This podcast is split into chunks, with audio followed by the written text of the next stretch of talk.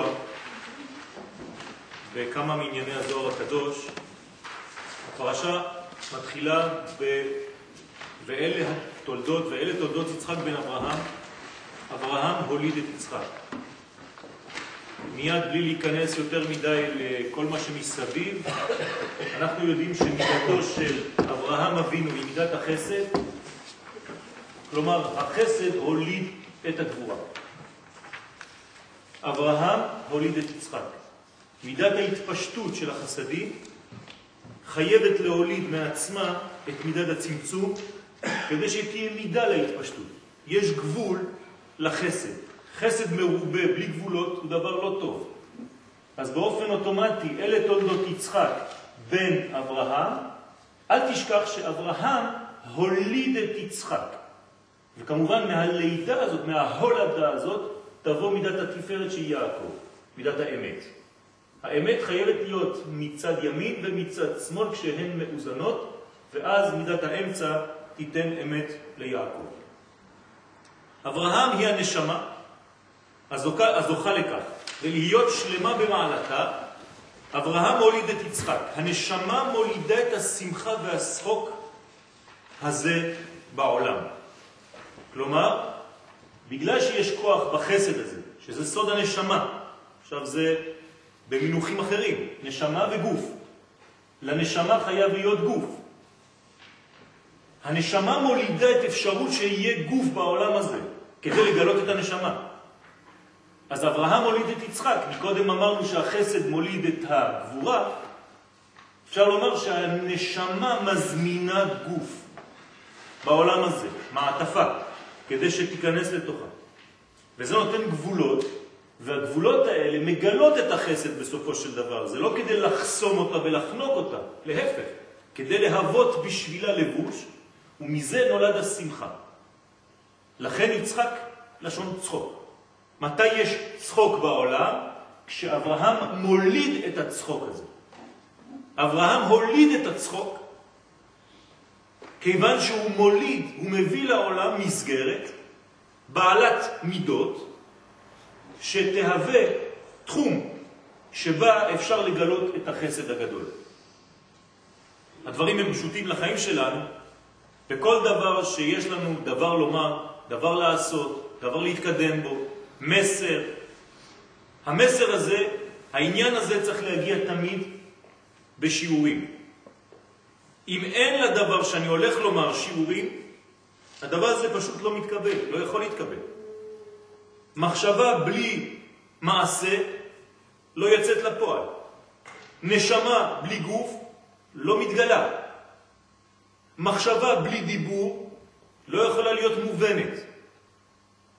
וכל מה שאמרתי בשלב השני, איש בלי אישה, אינו. כל הדברים האלה, החלק השני זה הצמצום שמוליד את השמחה. לכן יש רק בחיבור הזה, בזוגיות הזאת, שמחה. כשמחך יצירך בגן עדן מקדם. השמחה והצחוק באים רק בגלל שיש לאור, לאנרגיה, כוח מידתי שנותן לה את התחום וסוגר אותה מצד אחד, אבל מאפשר לה להיות בגילוי מצד שני. אנחנו נכנסים מיד לזוהר הקדוש, תחה זה, בואו ראה, שבעה יומים עילאים ברא קודשא בריחו בעלמא. הקדוש ברוך הוא ברא שבעה ימים בעולם. חוץ מהשבעה ימים שלנו כאן בעולם הזה, מיום ראשון ליום שישי, בשבת, אנחנו מדברים על ימים עליונים. איפה הם הימים העליונים? בספירות העליונות. כלומר, זה, הסכמה הזאת, היא הבסיס השורשי לימים שיש לנו כאן. כלומר, אנחנו עכשיו ביום ראשון בשבוע, אנחנו במידה של החסד. אני מדבר כמובן רק על החלק התחתון, החלק העליון הוא מה שאנחנו קוראים קטר חוכמה בינה או חוכמה בינה ודעת, חב"ד, שעלה לכותרות השבוע, לא בפן הכי נחמד, אבל זה הבחינה העליונה. אנחנו מדברים עכשיו על זה שהבחינה העליונה הביאה גם היא מידות. כל אלה נקראות מידות. כמובן מידות עליונות. והם שורשים לימים שלנו כאן. חסד שורש ליום ראשון בשבוע, גבורה שורש ליום שני בשבוע, תפארת יום שלישי, רביעי נצח, חמישי הוד, שישי יסוד, מלכות שבת. כמו ספירת העומר? כמו ספירת העומר. ספירת העומר זה פשוט כל אחד כפול שבע. יש שבעה ימים רק בשביל החסד, ביום שני של פסח מתחילים לספור, אחרי זה עוד שבעה ימים לגבורה, עוד שבעה ימים, עוד שבעה, עוד שבעה, עוד שבעה, עוד שבעה, שבע כפול שבע, ארבעים ותשע. ואז מגיעים לחג השבועות, שבעצם עולים חזרה לכאן, זה יום החמישי. שבע כפול שבע, פלוס אחד, שזהו הכולל הגדול שהוא למעלה מן המניין, נותן לנו את המדרגה של החמישים, שערי בינה, משם יורדת התורה לעולם. משה קיבל תורה מסיני, סיני זה המדרגה הזאת. זה לא סתם הר. לא קיבל תורה בסיני, אלא מסיני, ממדרגה שנקראת סיני. אז הזוהר אומר לנו, בואו שבעה ימים עליונים שהם שבע ספירות דאצילות. הנה, שבע ספירות של עולם גבוה, עולם ראשוני, שהוא המודל שלנו, עולם האצילות, ברא הקדוש ברוך הוא בעולם. רוצה לומר שהאין סוף ברוך הוא ברא את אלו הספירות כדי להתלבש בהן. כלומר, אם זה מידות, שורש המילה מידות זה מדים. מדים זה לבושים. כלומר, האין סוף ברא לעצמו מדים, מידות, והוא מתלבש, האין סוף, בתוך המידות, כדי שמהאין סוף נגלה משהו סופי. הרי אם האין סוף לא מתלבש במידות, הוא נשאר אין סוף. אז איך אני יכול שתהיה לי גישה, קשר כלשהו עם האין סוף? אלא בתנאי שהוא מתלבש. כמו שאדם מתלבש במדים, ככה, כביכול, קודשא בריחו, אין סוף ברוך הוא מתלבש במידותיו. ולכן אנחנו נקשרים לאין סוף דרך מי? דרך המידות. וזה מה שאומרים לנו חז"ל, כשאנחנו רוצים להידבק בו, הידבק במידותיו. מהו רחום, אף אתה רחום, מהו חנון, אף אתה חנון, וכו' וכו'. כלומר, איך אני יכול להידבק באין סוף ברוך הוא? דרך המידות, דרך הלבושים. כי אי אפשר בלי הלבושים הללו. אז מצד אחד זה מידות, מידות זה גבולות, גבולות זה דינים, זה מגביל. מצד שני זאת הברכה שלנו שיש את הגבולות האלה. דווקא דרך הלבושים והגבול הזה אנחנו יכולים להשיג קצת מהאינסוף הזה. לכן האינסוף ברא את אלו הספירות כדי להתלבש בהם ולהנהיג על ידם את כל העולמות. לכן אלו שורשים לימים שלנו. הימים שלנו, בואו נקרא להם בשם אחר, זמן. זאת אומרת, איך האין סוף שהוא למעלה מן הזמן מתלבש בתוך הזמן? דרך המידות. כשהוא מופיע ביום אחד בשבוע, ביום ראשון, שנקרא בתורה יום אחד, אז הוא מופיע בהתלבשותו בספירת החסד. ביום שני בשבוע הוא יופיע בספירה השנייה. ואני, כשאני לומד את הסוד הזה, אני יודע איך להתנהג באותו יום מן הימים שבשבוע כדי לגלות הכי טוב את האינסוף באותו יום. כלומר, ביום ראשון בשבוע אני לא יכול להתנהג כמו ביום שני, וביום שני לא כמו ביום שישי. ומי שיודע את הסוד הזה של המידות, יודע בדיוק מה צבע הלבוש של אותו יום, ואיך האינסוף מתלבש בעולם באותו יום. ומי שעוד מעמיק יותר יודע מתי להיזהר, לא להיכנס לכעסים ביום כזה, לא להיכנס למתח ביום אחר, לא להיכנס ליתר נתינה ביום כזה, לא להיכנס לכל מיני דברים שאתה אין לך גבול ביום כזה. זה נראה אנשים שמבינים את העת שבהם הם חיים. העיתים חשובות. יודעי בינה לעיתים מבני שכר. אז יש שכר, יש שכר, יש שכר. מי שמבין את זה, מבין שהעיתים משתנות. לפעמים עת לעשות לשם, הפרו תורתך, עד כדי כך. להפר את מה שכתוב בתורה, כי העת מבקשת, דורשת. דוגמה פשוטה, אם אני יודע שמישהו בסכנה, אז אני צריך לשנות אפילו באותה עת שאסור כביכול לעשות את הדבר הזה, לעשות. כי עכשיו העת השתנתה, אז העת מחייבת אותי לעשות משהו שהוא קיצוני, והוא חורג כביכול מההלכה. אבל זה לא חורג. אם לא היית עושה, היית פושע. אז אסור להישאר בעבר תקוע, מקובע, אלא כל הזמן לדעת איפה אתה נמצא ולהיות חכם לפי הזמן שאתה חי בו. זאת חוכמה אמיתית. כל רגע, כן, לצפות לישוע. ציפית לישוע זה לראות בכל שלב ושלב איך המהלך האלוהי מתקדם בעולם. ולא להישאר תקוע שם. פעם דרשתי שעבריין זה להישאר בעבר. זה הסוד של העבריין. הוא תמיד תקוע באיזה סיפור. מסכן, הוא צריך, כן. ככה גם חיים הפסיכולוגים. צריך לשלם להם. כמה שאתה עבריין יותר, אז הוא מרוויח יותר כסף. אתה נשאר יותר זמן. אם אתה רוצה להציל את עצמך, אתה פשוט מתגמש יותר, פותח את העבריינות, ואתה יותר חי בהובניות ובעתידניות. אתה מתקדם בחיים שלך, בלי לשכוח את העבר, אבל לא להישאר תקוע שם. חוזר בתשובה. כן. זה, זה החזרה בתשובה, זה לא חזרה לעבר, אלא חזרה לעתיד. התשובה היא בעתיד. להפך ממה שאנחנו חושבים. אנחנו יונקים מן העתיד שלנו את כל הכוחות, לא מהעבר. העבר שלנו רק גילה בהתחלה את מה שיש בעתיד. סליחה, יש לי שאלה. אם אתה אמרת פסיכולוג, איפה הוא נמצא פסיכולוג בזמן של התורה?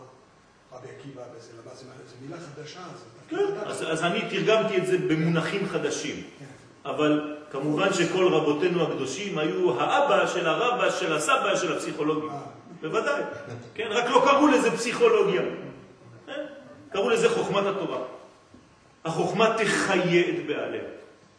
אז כדי רק להשתמש במונחים חדשים, כן, להשתמש בעת. כן, אז אני מביא את זה בצורה המודרנית של המילה. אבל יש בזה יא בסוף. כן, אבל תמיד משתמשים בכלים של היום כדי להביא דברים מן העתיד שבעצם רק התגלו בנקודה בעבר. אם זה לא ברור, אני מסביר את זה קצת יותר. אם לא, נמשיך. ועלי הושתי ובני עלמין ועל הנהגתה שחל, ששתל, סליחה, הוא בנה את כל העולמות. על ההנהגה הזאת, זה נקרא כוח ההנהגה של הקדוש ברוך הוא, בזה הוא מנהיג את כל העולם שלו. יש לנו פה שלושה קווים, קו ימין, קו שמאל וקו אמצעי, הם בנויים בצורה כזאת, מיוחדת במינה, כן, מי שרוצה יותר להעמיק, אז אנחנו קצת לומדים על זה בשיעורים אחרים, אבל תדעו לכם שהעץ הזה, בצורה שהוא מצויר כאן, הוא בעצם האיזון שלנו בחיים, ועל זה, על הבסיס הזה, המאוזן מאוד, הקדוש ברוך הוא ברא אחר כך את מה שיש יותר למטה, דהיינו את העולם שלנו. העולם שלנו בנוי על העניין הזה. ועל הנהגתם שתל ובנה את כל העולמות, הדאו בכתיב, זה שכתוב, כי ששת ימים עשה השם. תרגום פשוט של כל האנשים ברחוב, הקדוש ברוך הוא ברא את העולם בשישה ימים. טעות. לא כתוב כי בששת ימים עשה השם, אלא כי ששת ימים עשה השם. הוא עשה פשוט שש מדרגות. ולא עניין של זמן, לא לקח לו שבוע לברוא את העולם, כן? שטויות במיץ. אם לא, התורה הייתה מדייקת, כי בששת ימים עשה השם את השמיים ואת הארץ. זה לא כתוב. אז מה כתוב? שהשם עשה שש. אחד, שניים, שלוש, ארבע, חמש, שש. שכולם התגלו בשבת. בת שבת, בת מנוחה. בית א' ת', כן? באה. בלשון חכמים, באת. זאת אומרת שהקדוש ברוך הוא, אין סוף ברוך הוא, ברא לנו שש מדרגות. כדי להתגלות דרך שש המדרגות בהי עלמא, בעולם שלנו. פירוש, שעשה השם, דהיינו האין סוף ברוך הוא, שישה ימים, ששת ימים. הוא עשה שישה ימים, שהם שש ספירות, חגת נאי, ראשי תיבות, חגת נאי, אז הוא עשה אותם, מלבד המלכות, חוץ מהשביעית, שהיא המלכות, שהיא בחינת בפני עצמה, והיא השביעית, כן, שמגלה את כולם.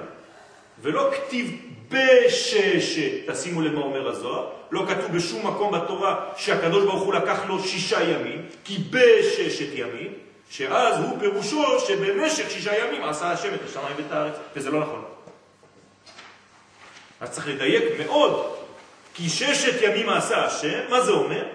שפשוט האין סוף ברוך הוא ברא שש מדרגות. ששת ימים עשה. מעכשיו כשישאלו אתכם, מה זאת אומרת כי ששת ימים, הנה עובדה, השם ברא את העולם בשישה ימים, תגידו לו, אדוני, אתה לא מדייק במה שכתוב, לא כתוב כי בשישה. אנחנו אומרים את זה 40 שנה ואף פעם לא הבנו. אז הנה, בשביל זה יש לנו זוהר. להזהיר, כן, לתת לנו את האור, האות אחת לא נכון, אות אחת. בגלל זה ספר תורה פסול. לא- בוודאי, בוודאי. מה? וביום השביעי, שבת, במדרגה השביעית, כי אלו נקראים ימים, אז הוא עשה שש מדרגות, והוא ברא ש- את השביעית גם, ובא, מה מתגלה? השביתה. אבל זה לא כתוב ששישה ימים לקח לו לברוא וביום השביעי הוא נח. הוא ברא שש מדרגות, שישה ימים, והוא ברא עוד מדרגה שנקראת שביעית, ושם הסגנון שלה זה מנוחה. שצריך להבין גם זה, מה זה מנוחה, כן? הקדוש ברוך הוא לא מתעייף ומזיע. אז ויהי ערב ויהי בוקר יום אחד, זאת אומרת שכל מדרגה כזאת, למשל זה יום אחד, היא בנויה מחושך ומאור.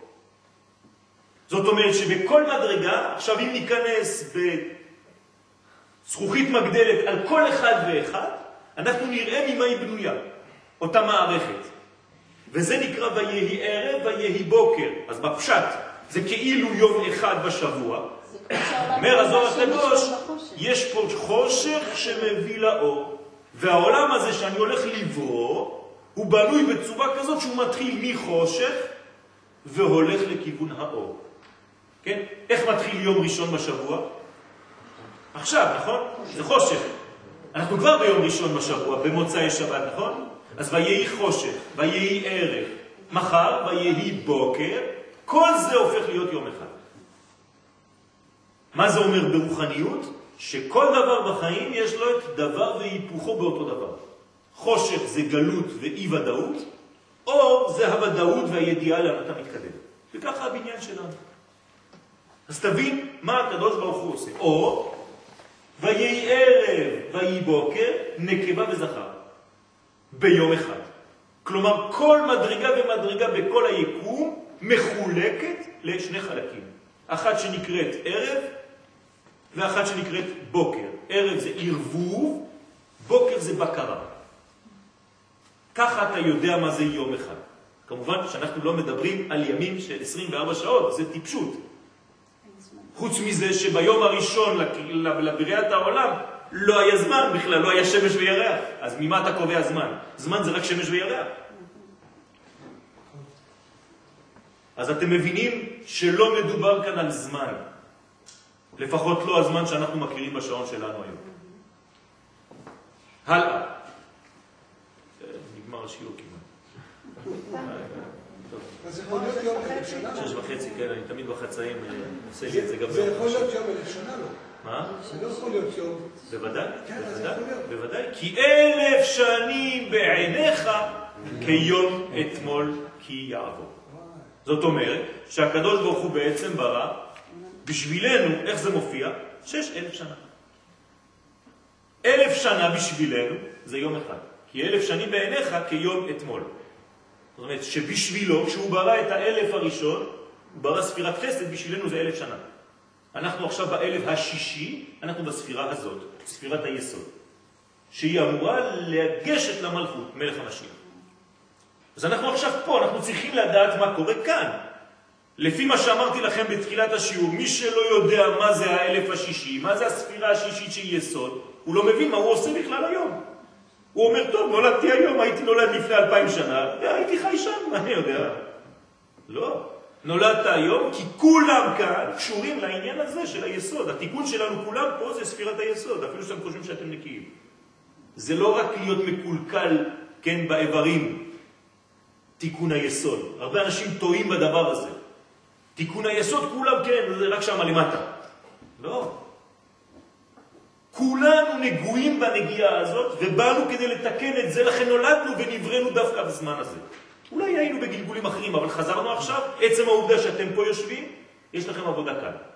שזה אומר לדאוג לחיבורים בין האנשים, בין המדרגות, בין השמיים לבין הארץ, בין הגברים והנשים, בין היום לבין הלילה, בין החברים, בין השכנים, בין המדרגות, כל זה העבודה שלנו כאן. מי שפוגם במדרגה של החיבורים, הוא פשוט לא הבין את המדרגות.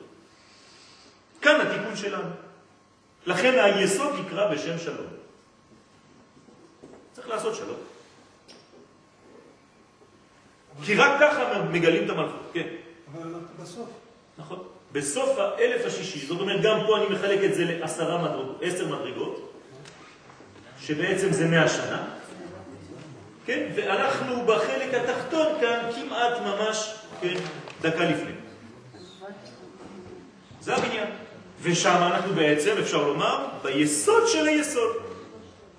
עוד יותר קרוב. יסוד בריבוע. זה הבניין שלנו. המקובלים, עליהם השלום, וגם אלה שחיים, שיזכו לחיים ארוכים, יש להם דף והם עושים טבלה של שש אלף שנה, אז מחולקת לשישה חלקים.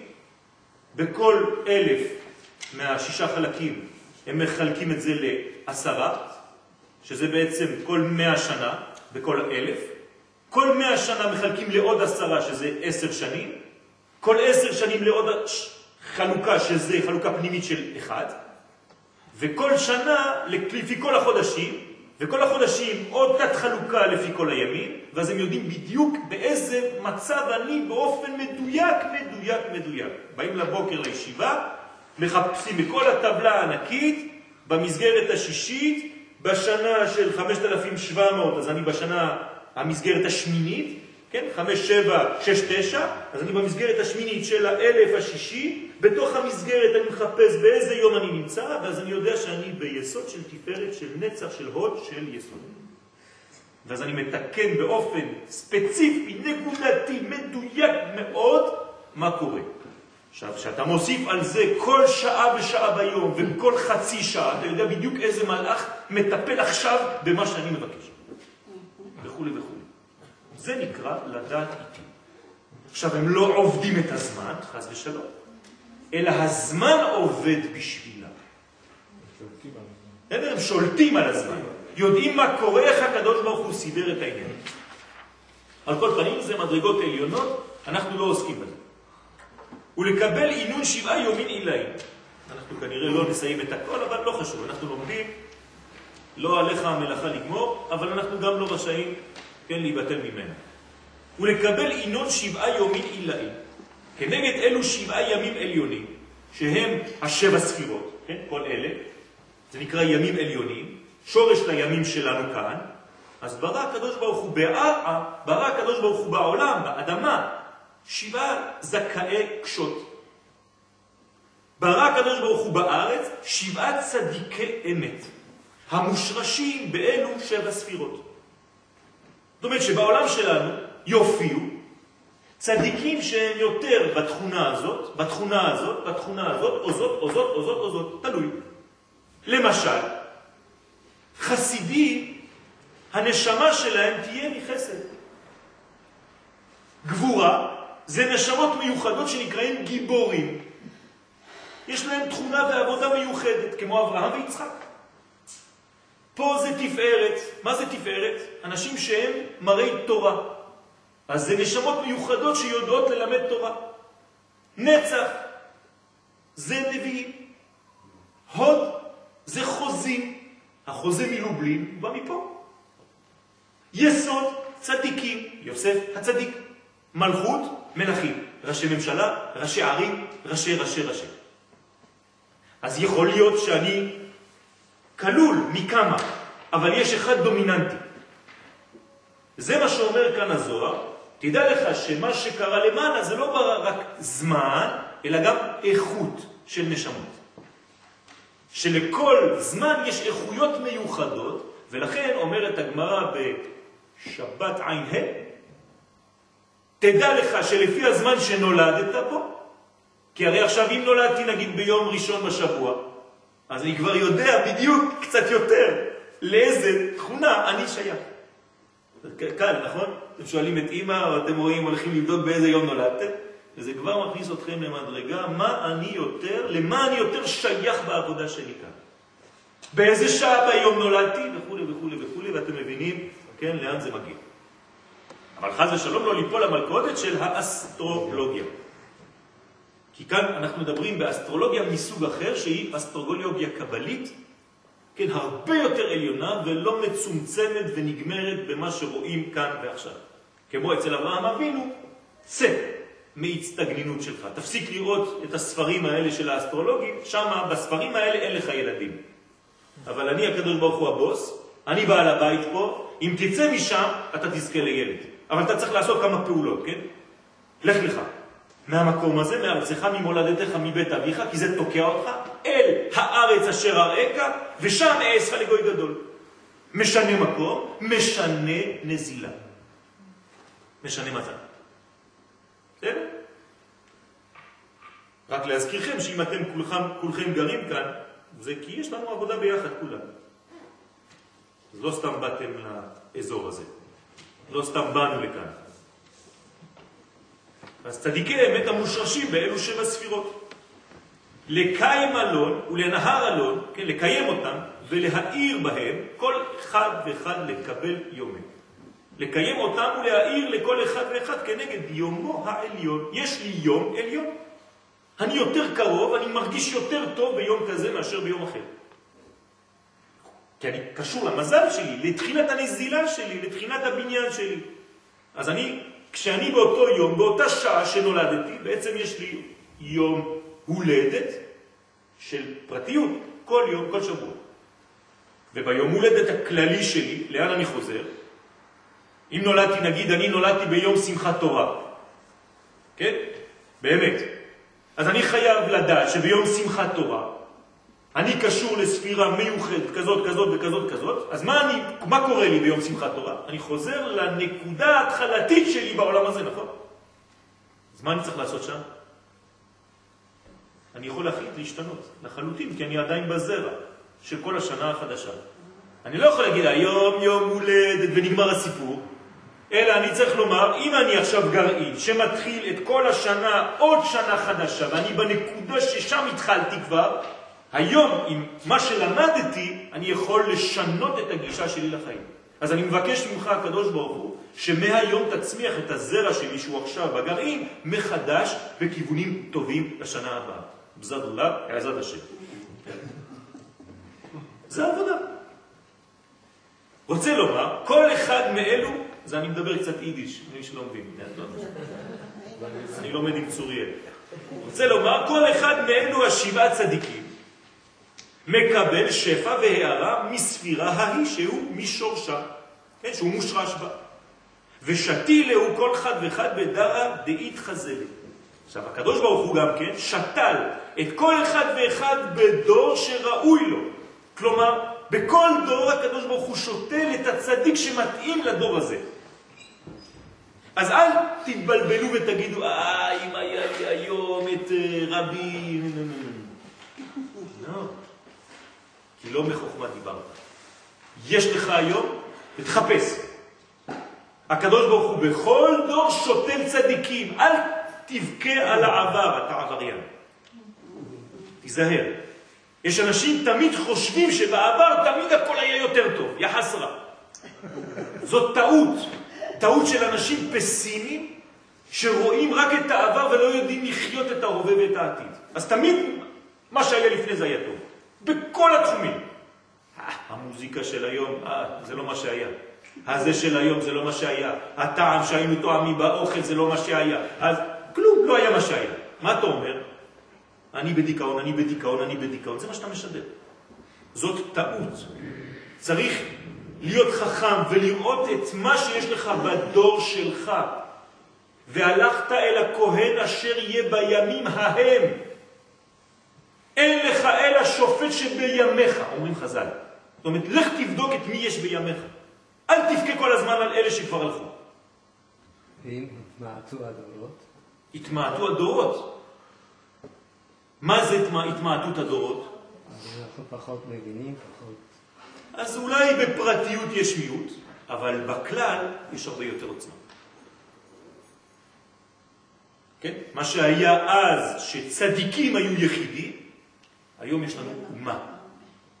אז הצדיק היחידי שהיה אחד במינו, אחד בדורו, עכשיו אנחנו עברנו לשלבים יותר של אומה ישראלית, של עם קדוש. זה בדיוק מה שהקדוש ברוך הוא אומר לאברהם, תפסיק להיות צדיק פרטי, לך לך מארצך ואעשך לגוי גדול, לא לצדיק יותר גדול ממה שאתה, אתה כבר לא יכול להיות יותר צדיק ממה שאתה. אבל אתה כן יכול להפוך ממדרגה של צדיק פרטי לגוי גדול. היום, ברוך השם, אנחנו כבר גוי גדול שחזר לארצו.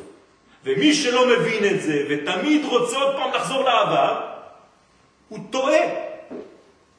היום אנחנו הרבה יותר טובים ממה שהיינו בעבר, מבחינה אומה. אנחנו חזרנו לארצנו, מי שמזלזל בזה, הוא פשוט מזלזל בתהליך האלוהי. כן, אבל התנאים היו בעבר, 210 שנה. נו, מה זה, מה זאת אומרת היו בעבר? זאת אומרת... כולם היו בעבר. כן, אבל אנחנו לומדים מהם. עוד פעם, אני לא אומר לזרוק את הכל לפח, חז ושלום, אבל אני צריך להביא את זה למקום שאני נמצא בו עכשיו. בסדר, בוודאי שאני משתת... מה אנחנו עושים פה? הזוהר נכתב לפני אלפיים שנה, אז מה אני לומד? זה השורשים שלנו. אלא זה הכל בשביל הדור שלי כאן ועכשיו. כלומר, אני בזמן הכי נכון. אתם מבינים? כל אחד צריך להגיד את זה. אני בזמן הכי נכון, עם האישה הכי נכונה, עם הילדים הכי נכונים, גר במקום הכי נכון, עם הבית הכי נכון ועם הלימוד שהכי מתאים לי. אתם יודעים איך זה משנה את החיים? אתה פשוט אומר, וואלה, הכל טוב, ברוך השם. ככה צריך לחיות. ומי שחושב שהוא בבית הלא נכון, עם האישה הלא נכונה, עם הבעל הלא נכון, עם הילדים הלא נכונים, הכל מזויף, אז הוא חולה. צריך פסיכולוגיה בשביל הבן אדם הזה, הוא חולה, מסכן. אז למה זה לא עובד? כי פשוט אתה לא רוצה לחיות את זה, אתה לא מבין, לא קיבלת את זה. תקבל את זה, שיש לך את הכי טוב בעולם. ועכשיו תבנה איך, למה זה בצורה כזאת. אבל הוא רואה דברים מקולקלים, היום. תגיד אני. אתה רואה, אני. יפה. יפה, אתה יכול לראות. מה קורה? יפה, אתה יכול לראות. אם אנשים רוצים לאכול קצת אורגני, בוא נגיד, כלל זה לחזור לסבתא, לאוכל של הסבתא שלו. למה האוכל של סבתא שלו היה טעים? לא כמו היום. נכון, בגלל זה הם היו מתים בגיל 30. לא, לא. עם האורגניות. זה היה זקן לא כבר, בן 30, רפואה, לא היה צבא ימין. זה מה? היה- לא היה רפואה כמו היום. נכון, אז זה מה שאני אומר. אז לא צריך כל הזמן לזרוק על העבר. אתה יודע כמה חיידקים הם היו אוכלים? כדי ליטול ידיים בסבון לפני ניתוח, הרגו את הרופא שאמר את זה לפני 200 שנה. חשבו שהוא אומר שטויות. לואי פסטור. אם לואי פסטור. אם הבן אדם צריך לראות כל הזמן רק את הדברים, יש... לא, הוא לא צריך להיות רק, רק הוא צריך לדעת מאיפה הוא בא, לאן הוא הולך, אבל לא לשכוח שהוא עכשיו כאן, כאן. זהו, כאילו, אה, איך הוא יכול להעלות את עצמו, ל- ל- עכשיו, כשאת חיה בהווה. לראות את הדברים החיוביים, ובכל זאת, אה, אם הכל טוב, הכל טוב, הכל טוב, אז אין לי מה לתקן. כאילו. למה? כשאני אומר הכל טוב, זאת אומרת שזה הכי מתאים לי, אני צריך לעבוד עם הכלים שקיבלתי. לא אמרתי שהכל טוב ואין מה לעשות. הכלים שקיבלתי להתקדם בעבודת השם הם הכי טובים והכי מתאימים לי. זה לא אומר שאני לא עושה כלום עם הכלים האלה. זה הכי טוב בשבילי כדי לעבוד. אז אולי לא הסברתי את עצמי. בוודאי, אני צריך להתקדם עם זה, אבל זה הכלים הכי נכונים לי. האישה הכי טובה בשביל שאני אתקן את עצמי. הילדים הכי טובים כדי שאני אתקן אותם ואת עצמי, וכל המנגנון שיש לי הוא הכי מתאים לי כדי שאני אתקן, לא כדי שאני לא אעשה כלום. כן? הטוב זה לא טוב סטטי, זה טוב אקטיבי, שנותן לי אפשרות לבנות. על זה אני מדבר. האמרה הזאת בעצם זה כלי שמעניין אותך. זה המנוע היחידי בעולם. מי שלא מבין את זה, מי שלא שמח בחלקו, הוא לא יכול לפעול בכלל. יש להם מעצורים, לא צריך להתעלם מהמעצורים. יפה. אז יש מעצורים, צריך להבין למה זה עוצר. גם המעצורים באים לומר לי, תיזהר, יש פה מדרגה שאתה צריך לתקן אותה. אז תעבוד בה. אז זה לא אומר שכל פעם שקורה משהו אני שובר את הכל, הולך, עוזב את הכיתה. זה מה שכן, אנשים עובדים פעם פה, פעם פה, פעם פה, פעם פה, פעם פה, אתה שואל אותם מה קורה? הוא אומר, זה עצבן אותי, זה עצבן אותי, זה עצבן אותי. הוא לא שואל אף פעם מה אני בתוך העניין הזה. אתה לא מבין למה כולם, אתה עושה סיבוב העולם כל הזמן? הרי יש הרבה אנשים שנשארו באותו מקום שכבר עזבת, וגם במקום השני והשלישי. איך זה שאתה כל הזמן מסתובב? אבל הוא הסתובב. אז זאת הבעיה, צריך לשאול את השאלות האמיתיות, לא לפחד. כן, מעצבנים אותי, אני לא עצבני. זאת אומרת, זה אסור להגיד איזה טוב היה פעם. לא אמרתי שזה, אמרתי שמי שחי רק בעבר... המוזיקה שהיה פעם, אסור להגיד. למה? אתה יכול היום לעשות מוזיקה נפלאה, נפלאה, ולהפסיק לחלום על מה שהיה בעבר, כי אם לא, אתה לא מתקדם בכלל. אתה לא יכול ליצור, כי אתה תקוע בסיפור. תדמיין לעצמך שאני כצייר מסתכל כל הזמן על מיכאל אנג'לו ואני מצייר. אז מי אני? חיקוי של מיכאל אנג'לו, אני לא כלום. אז יש כבר, למה אני צריך עוד חיקוי? יש כבר את האמיתי. בשביל מה צריך עוד אחד חיקוי לשני? אני צריך להוציא את מה שיש לי, יש לי מיץ משלי, נכון? שאין למיכאל אנג'לו, אם לא, לא הייתי כאן. אז אני צריך להוציא את מה שאני, לא את מה שהוא כפול שניים. הרי אם יש שניים, אחד מיותר. אבל יש רק אחד. יפה. אז לכן אתה אחד במנחה. אז תעשה מה שאתה ולא מה שאתה רוצה להיזכר מהעבר של מישהו אחר. תביא לי את הדיסק הבא. אני עוקב אחריך. מתנה. דיסק במתנה. למה במתנה? אני אקנה אותו, למה? לא, זה חסד. שונא לך מתנות. תחיה. הוא יביא לך את זה ביום ראשון, זה חסד. כבר ביום ראשון, מה, יש אחד חדש כבר? לא, אני מדבר אח- אחרי השיעור. בוא נראה מה תוציא עכשיו. טוב. אתה תשאיר איתי, אתה. אם אתה. צייר, אם אתה צייר, אתה יכול אין. בעיה, תבוא, תקרא לי, אני בא איתך, אין בעיה. אני כבר עשיתי את זה, אל תפחד. אני לא... זה- מה שאתם רוצים, באיזה סכום? יאללה, בעזרת השם. אה? בעזרת השם, סייעתא דשמיא. והקדוש ברוך הוא שתל את כל אחד ואחד בדור שראוי לו. ועינון אבהן דעלמא, והם הם אבות העולם. אז עכשיו הוא נותן דוגמה. אברהם, יצחק, יעקב, יוסף, משה, אהרון ודוד. כן, לפי סדר מיוחד, יש סדרים אחרים, לא חשוב. כן, חשב, כאן חשב ומנה אותם לפי סדר לידתם, ולא לפי סדר הספירות. ואת משה הקדים לאהרון מחמת מעלתו, אבל פשוט בכל הזוהר, כי יוסף הוא תמיד השישי. וכן משמע לקמן. זאת אומרת, אנחנו יודעים שכל הדוגמה הזאת זה מין שטנץ, שכל אחד נכנס עכשיו ומוציא, מגלה עוד מדרגה שעוד לא הסתיימה כאן. כי עוד פעם, אני עכשיו שונה.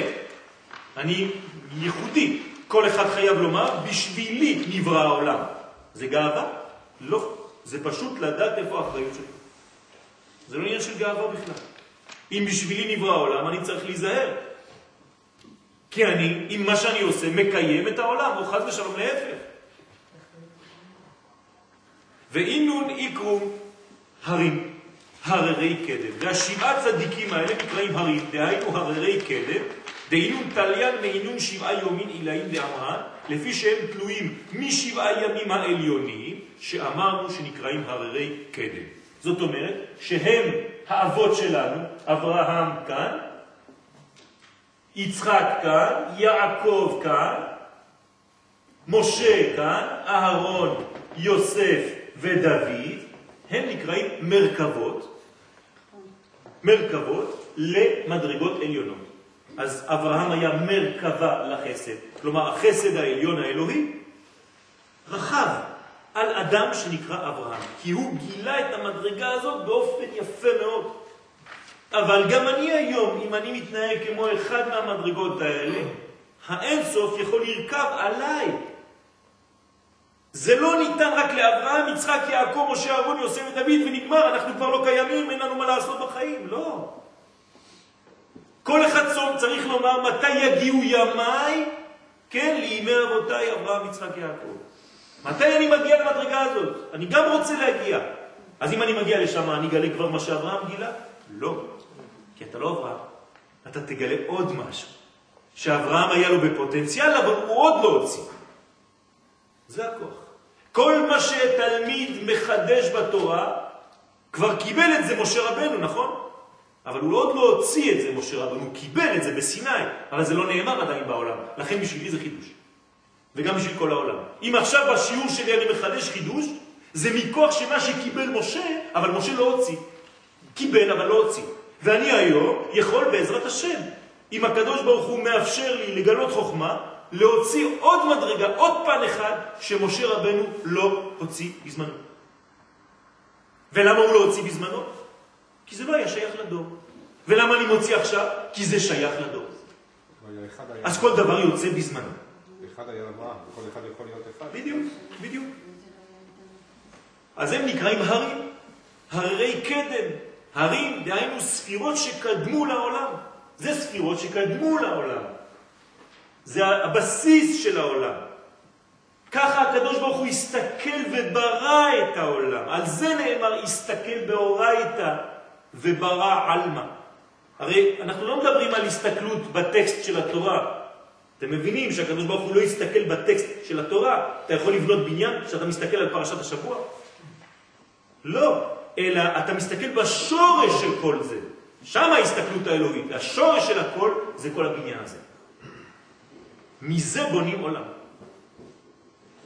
דרך אגב, המקובלים שנכנסים לכל מיני סודות ושהצליחו בזמנם לברוא גולם או דברים כאלה, זה דרך כל הבניין הזה. כמובן במדרגות עליונות פנימיות, שמי שיודע לא מגלה, ומי שאומר שהוא יודע בדרך כלל לא יודע. אז תמיד השותקים הם היודעים.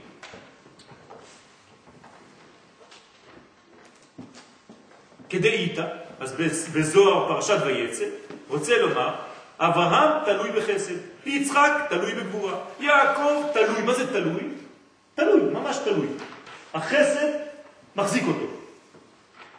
ואותו דבר כאן יעקב בתפארת, משה בנצח, אהרון בהוד, מה שאמרתי לכם, יוסף ביסוד ודוד במלכות. שיטה יומי בראשית, והם סוד ששת ימי בראשית.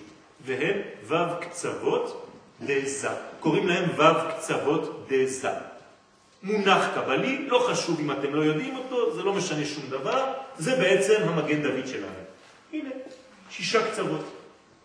אברהם, פה, יצחק פה, יעקב פה, משה, אהרון, יוסף ודוד. כולל את כולם. זהו, זה הבניין שלנו. הנה שישה ימים, זה המגן דוד, זה הסוד הכי גדול שיש בעולם. אין סוד יותר גדול מהצורה הזאת, תדעו לכם. כמובן הצורה הזאת כשהיא בתלת מימדי, אז בעצם, אתם מבינים מה זה עושה? זה בעצם כדור. מלא במגני דוד מכל הצדדים, ואתם רואים רק נקודות, נקודות, נקודות, נקודות, נקודות, נקודות. הבנתם? זה פשוט, נכון? כן, מגן דוד כזה, עוד אחד כזה, עוד אחד כזה, עוד אחד כזה, עוד אחד כזה, עוד אחד כזה, בונה לך גולה. כן, כדור גדול שמלא מלא מלא מגן דוד. זה בניין שהוא הסוד הכי גדול. כן, תעצמו את העיניים, תחשבו שיש לכם אחד כזה פה, תנשמו לרווחה, ושום דבר רע לא יכול לפגוע בכם. כן, סתם. דבר קטן שעוזר, כן, זה אני לא אומר סתם, זה ככה אומרים המקובלים, דבר קטן לעשות אותו, לדמיין שיש לכם את המגן דוד הזה כאן. ואו שעוטף אתכם ואתם בפנים באמצע, כן, במקום שאתם מרגישים פחד או משהו, תיכנסו לתוך זה, תעצמו את העיניים, כן? 60, 6 כפול 10, 60 גיבורים סביב לה, מגיבורי ישראל. מפחד בלילות. אתה כבר לא תפחד בשום דבר. גם לא בלילות, שזה החשש. ושביעה והשביעית, דקיימה ואזיל קמאיו, וספירת השביעית שהיא המלכות, העומדת והולכת לפניהם ולמטה מהם. מה זה לפניהם ולמטה מהם? אומרת, לפני ואחרי. כלומר, היא כוללת את הכל. מדרגה עצומה שנקראת מלכות. הדאו דכתיב, וזהו שכתוב, ובית דוד הוא המלכות שדוד מושרש בה, כאלוהים, דהיינו כמלאך השם לפניהם, עומדת לפני ולמטה, מן הוו קצוות דזעיר אנפין. זאת אומרת, המלכות היא בעצם אחרונה, אבל אל תזלזל בה. היא נקראת לך אבן מעשו הבונים, הייתה לראש פינה. היא בעצם גם לפני. בסדר? אז הכתר מלכות, זה מה שכותבים לפעמים, כתר מלכות, כן? למה? כי זה בעצם אני ראשון ואני אחרון, לא ניכנס לכל הפרטים, רק להבין איך הבניין הזה עומד, והוא הבסיס של כל העולם. עכשיו אני רק חוזר, כי אני לא יודע כמה זמן ייקח לנו, לפחות שנצא עם משהו. כי כל הזו, אחרי זה אנחנו חוזרים, אז תלמדו את זה לבד אולי. על כל פנים, כשאני אומר, ואלה תולדות יצחק בן אברהם, אתם מבינים עכשיו שעזבנו את שני האנשים בפשט לרגע, אנחנו מכבדים אותם והכל, אבל לרגע אחד בשביל הלימוד, מה זה אומר? שבעצם מאיפה יצאה הספירה השנייה? מהספירה הראשונה. אברהם הוליד את יצחק, וכשהם הלכו יחדיו הם הולידו את יעקב. ומיעקב התגלה כוחו של משה, וממשה התגלה כוחו של אהרון, ומאהרון התגלה כוחו של יוסף, ומיוסף אנחנו מגיעים למלך המשיח, משיח בן יוסף, משיח בן דוד. זה נקרא שהוא הוליד. אל תהיה סבירה מנותקת מכל השאר, זה מה שזה אומר. כי אתה צריך תולדות, אבל הכוח זה להוליד דבר הפוך ממך. אברהם חסד מוליד דבר הפוך ממנו, גבורה, והוא אוהב אותו. זה לא בגלל שהבן שלי לא דומה לי, שאני צריך לדחות אותו, לא. אברהם ויצחק זה אנטיתזה. ויש אהבה גדולה ביניהם. תזה, אנטיתזה. לכן יש סינתזה. הנכד, או המדרגה של האהבה שביניהם, הרי המדרגה שביניהם זה תפארת, שכינה ביניהם, זה הדבר הכי גדול שיכול להיות. אז אני צריך לקבל אדם אפילו שהוא הפוך ממני. אפילו שהוא נגד הרעיון שלי. אבל הוא איתי, הוא באותה מסגרת, הוא בונה חיים, הוא חלק מעם ישראל, אני אוהב אותו. ולא אכפת לי מאיזה שיטה הוא, ואיזה רב זה הרב שלו, לא אכפת לי שום דבר. אני אוהב אותו ממש, באמת, אבל אני יכול להתווכח איתו בקסה, באמצע שיעור. כי אני חושב שמה שהוא אומר זה לא טוב, אבל אני אוהב אותו. ואני לא אומר שזה טעות מה שהוא אומר. אני לא מסכים עם זה כי אני חושב ככה וככה ואני עומד על מה שאני חושב. אבל משנינו יוצא אש של תפארת, שזה הבניין. זה המחלוקת. לשם שמיים. זה הבניין. אברהם הוליד את יצחק. זה נקרא תולדות. ואמר, ואף על גב דאי היא שביעה. ועכשיו, למרות שהם שלושה, שבעה, ואף על פי שהמלכות היא ספירה שביעית, לבב קצוות, אבל רביעה היא ביומין, רביעית היא בימים. כלומר, המלכות היא רביעית בימים. מה זה אומר? איפה זה הרביעית? אחד, שתיים, שלוש, ארבע. היא רביעית בימים. מה זה אומר? מעניין, פה הוא אומר לנו עכשיו גילוי גדול. למרות שהיא שביעית במיקום שלה, בימים היא בעצם רביעית. כי היא עומדת מחזה. כלומר, עכשיו הוא מגלה לנו סוד. החזה הוא התפארת. אני לא רוצה לקלקל את החולצה, אבל הייתי כותב פה תפארת. כן, העיגול הזה, תדביקו לי את זה פה, טישרט חדש, כן? תלכו למלכה, תעשו תפארת, תעשו עיגול, טק, תפארת, כן? עכשיו, התפארת הזאת, בחלק התחתון שלה מתחילה כבר המלכות. זאת אומרת שאיפה היא מתחילה להיבנות המלכות? בחזה. מה זה אומר לענייננו? איך אני יכול לתרגם את זה לחיים שלי? למישהו יש רעיון? אומר, למרות שאתה רואה אותה שהיא במקום שבע, תדע לך שבאמת היא מתחילה איפה להיבנות? בחזה. מה זה החזה? פה זה מקום של מה? פה זה שכל, פה זה רגש. זאת אומרת שהמלכות שהיא האישה, איפה היא צריכה להיות אצל הגבר? ברגש שלו, בחזה שלו. משם מתחיל להיבנות האישה. כלומר, הגבר צריך להיות רגשי, לעבוד על הרגש שלו, כי האישה בנויה מהמדרגה הזאת כדי לבנות בית יפה. שם זה מתחיל. אצל הגברים, הם חושבים שבגלל שהיא שביעית, אז מה, מה, מה יכול רק לעזור לה? יסוד. זה לא עובד ככה. זה לא רק שמה שזה נגמר הסיפור ומתחיל. אלא זה מתחיל הרבה יותר למעלה. אם תדע לבנות את מדרגת הרגש שלך, אתה מתחיל לבנות אותה שם. שם זה נבנה. כן, כמובן שזה לחלק השמאלי של השיעור. בשבילכם הימנים. זאת אומרת, זה בשבילנו, הדברים. משם אני בונה את אשתי. אתה רוצה שתהיה לך אישה טובה? אתה צריך לבנות אותה. הרי אמרתי שכל מדרגה בונה את מה שבא אחריה. אז מי בונה את המלכות? היסוד. זה כל המדרגות שלמעלה. אבל עכשיו הוא מגלה לנו איפה זה מתחיל להיבנות בתפארת. כלומר, אם אתה בתפארת, תתחיל כבר לדאוג לאישה שעתידה לצאת מזה. בקומת הרגש אתה כבר בונה אותה. ואז יהיה לך בעצם בניין אמיתי. לכן היא נקראת בית, אבל הוא מתחיל פה. מחגת דזה ולמטה. כלומר, חסד, גבורה, תפארת ולמטה. אז אני עכשיו עושה עיגול בתוך עיגול.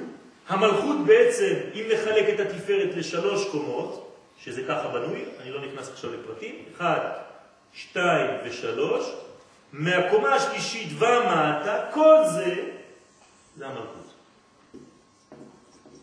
היא מתחילה כאן. שם זה מתחיל. למרות שבפועל, במציאות איפה אתה רואה אותה? מתגלה. כאילו בשביעית, היא מתגלה שם. אבל הבניין שלה מתחיל הרבה יותר עמוק ממה שאתה רואה בחוץ. אבל היא מתגלה גם יותר גבוה, גם את החסד וגם את הגבוה. לא, אבל הגילוי שלה, הבניין שלה בא ממנו, נכון? איפה זה ממנו?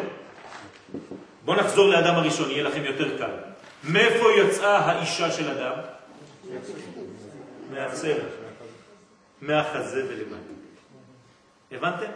שם זה הבניין שלו. בזמן זה יוצא מתן, מתן תורה? יפה מאוד. בזמן זה יוצא מדרגה מאוד מסובכת בהיסטוריה. מה היה בספירה הזאת? איזה אלף זה? משה רבנו. אלף ראשון, אלף שני, האלף השלישי, האלף הרביעי. מה היה באלף הרביעי? בית מקדש. אה? בית מקדש. מתי חרב בית המקדש? כאן. כלומר, אנחנו מתחילים לבנות. מה זה הבניין הזה? כניסה לארץ ישראל.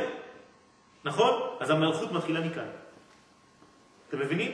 החורבן היה כאן, עוד ספירה עוד יותר קשה, ואחרי זה אנחנו יוצאים לגלות כאן, וחוזרים כאן, כן, חוזרים משם, יוצאים לגלות פה, חוזרים בסוף המדרגה הזאת של היסוד, באלף השישי, לפני שישים שנה, חזרנו לארצנו, עכשיו אנחנו בונים את המלכות מחדש. סופית. כן, בית מקדש שלישי שכבר לא יכול להיחרב כי הוא מאוזן. כי אחד ושניים תמיד זה רק קצוות, לא יכול להחזיק מעמד, רק המשולש יכול להחזיק מעמד. בית המקדש השלישי. לכן בני ישראל לא יוצאים מאברהם ולא מיצחק, הם יוצאים דווקא מיעקב, כי הוא חלק אמצעי. בני יעקב שנקרא ישראל, בני ישראל. והמלכות מתחילה להיבנות משם והלאה. מהחלק התחתון שלו, שהוא כבר נותן חיים לנצח, ולכן ישראל בא מפה. נצח ישראל לא ישקר. זה המלכות. מלכות נקראת נצח ישראל. אתם מבינים למה? עכשיו זה מובן, כי שם מתחילה מלכות. אז אם שואלים אתכם בשעה, שנה א', איפה המלכות, מה תגידו? מספר שבע. בכיתה ב' וג' וד', שואלים אתכם איפה מתחילה המלכות? בנצח. היא מדרגה רביעית. ולכן זה מה שאתם רואים בקבלה, לפעמים אומרים חסד, גבורה, תפארת, מלכות. רק ארבע מדרגות. איפה כל השאר? זה ארבע מדרגות כנגד י' כ' ו' כ'. ארבע אותיות של שם השם. אז לא לשכוח, הבניין מתחיל בפנימיות, כבר בנצחיות, בנצח, מהחזה, במדרגה התחתונה של החזה ומטה, מתחילה האישה להיבנות. כן, בתורת הקבלה זה נכנס לרבדים יותר עמוקים, שהראש של האישה נמצא בחזה של הגבר. כן, אני לא נכנס עכשיו לפרטים. אז כל הזמן מתחיל באחוריים, אחרי זה יש נסירה, מעבר לפנים, וכל מה שמי שרגיל ללמוד איתנו, בסייעתא דשמיא, עם כל הצניעות, אנחנו מנסים לאט לאט להתקדם.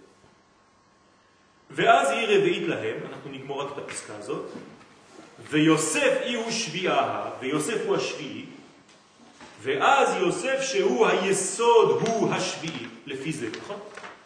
כי אם המלכות, הוצאתי אותה עכשיו כביכול מפה ושמתי אותה פה, אז מי הופך להיות השביעי? יסוד. לכן שבת בקבלה, איזה ספירה זה? יסוד, ולא רק מלכות. אז מי שלא מבין, הוא אומר, איך? שבת זה מלכות, מה אתה אומר לי ששבת זה יסוד? לפי זה זה מובן. כי בעצם בתוך הבניין הזה יש גשמיות, כן? בגלל שיש גמישות. אז מתגשם דברים שלא היו אמורים להתגשם, כמו יוסף, שהוא עליון, אבל הוא הופך להיות מלכות בזמן מיוחד. ולכן יש משיח ביוסף. מה הוא בא לעשות בסיפור הזה? הרי משיח זה מלכות. איך יכול להיות מלכות מבחינת יוסף? אף פעם לא שאלתם את השאלה הזאת? איך יש מלך מיוסף? הרי מלך זה יהודה, נכון? אז הנה, עכשיו זה מובן. כשיהודה הוא חוזר לשורש שלו לזמן מיוחד, במקומו מתגלה היסוד שם. כן, סליחה? נכון, נכון, הרביעי. ולכן הוא נקרא יהודה, זה אותיות י' כו' עם הבחינת ד' שמופיעה שם בפנים. זה הבניין. ושם אנחנו מגלים גם את כל הסיפור של חנוכה ופורים, כן? דרך אגב, לעניין שלנו. שכל הבניין כאן הוא מתחיל מזה. עכשיו נגיד ש... טוב, אני לא אבלבל אתכם, אבל תמיד כשאין מלך מהבחינה הזאת, מופיע מלך בינתיים. בסדר? ממלא מקום כזה. אבל תחשבו קצת. אבל, כאן התקליל ביוסף, אבל כאשר המלכות נכללת ביוסף, שהוא היסוד, כלומר, עכשיו היא חוזרת למקום שלה, הנכללת ביוסף, ויהיב לתוספתא דפינוקה מבי מלכה, ונותן לתוספת תענוגים, דהיינו את החסד והגבורה, מבית המלך שהוא זר, יקראוף היא היא שביעה, אז גם המלכות נקראת שביעית, כן, היסוד. זאת אומרת, ברגע שהמלכות חוזרת והיא מביאה פינוק ממה שהיא קיבלה מהמדרגה העליונה, צריך לפנק אותה. אז זה נכלל ביסוד ומלכות, ושניהם בעצם הם בסוד השביעית. כלומר, היסוד נותן את המקום של המלכות. איפה המלכות נמצאת בעצם בשורש? למדנו את זה כמה פעמים. יפה. איפה זה עטרת היסוד? פה. אז כשהיא מתגלה, היא מתגלה בשביעית שלה, אבל היא במדרגה עליונה יותר. תעברו לסיכום, נסיים למטה, למרות שיש הרבה עוד. תח הזה, למטה יש את הסיכום, כל אינון אבהם עילאית דאחידה לעילה, בואו ראה. כל אלו האבות העליונים הנאחזים למעלה בוו קצוות דזה, זה נקרא וו קצוות, כן, כמו המגן דוד, שהם אברהם, יצחק ויעקב, משה, אהרון ויוסף, רמיזים כולהו, כולם רמוזים בתורה שנכתב, הנקראת תורת השם. דהיינו תורה שבזה הנקרא הוויה, נקרא הוויה. ודוד דהיו אחיד בברייתא דהיו תורה שבעל פה, ודוד שהוא כבר בחוץ מכל התורה שבכתב, כי הרי יש רק שש, אז הוא בחוץ, הוא נקרא תורה שבעל פה, זה כבר ברייתא, לכן ברייתא, מה זה לשון ברייתא? בחוץ, משנה חיצונית, שהיא התורה שבעל פה, דהיינו המלכות. אז יש לנו בעצם שש מדרגות של תורה שבכתב, ומדרגה שביעית של תורה שבעל פה. צריך לחבר תורה שבכתב עם תורה שבעל פה? בוודאי, זה הברכה, ככה לא, לא מבינים בלי זה, לא מבינים תורה. צריך לחבר אותה.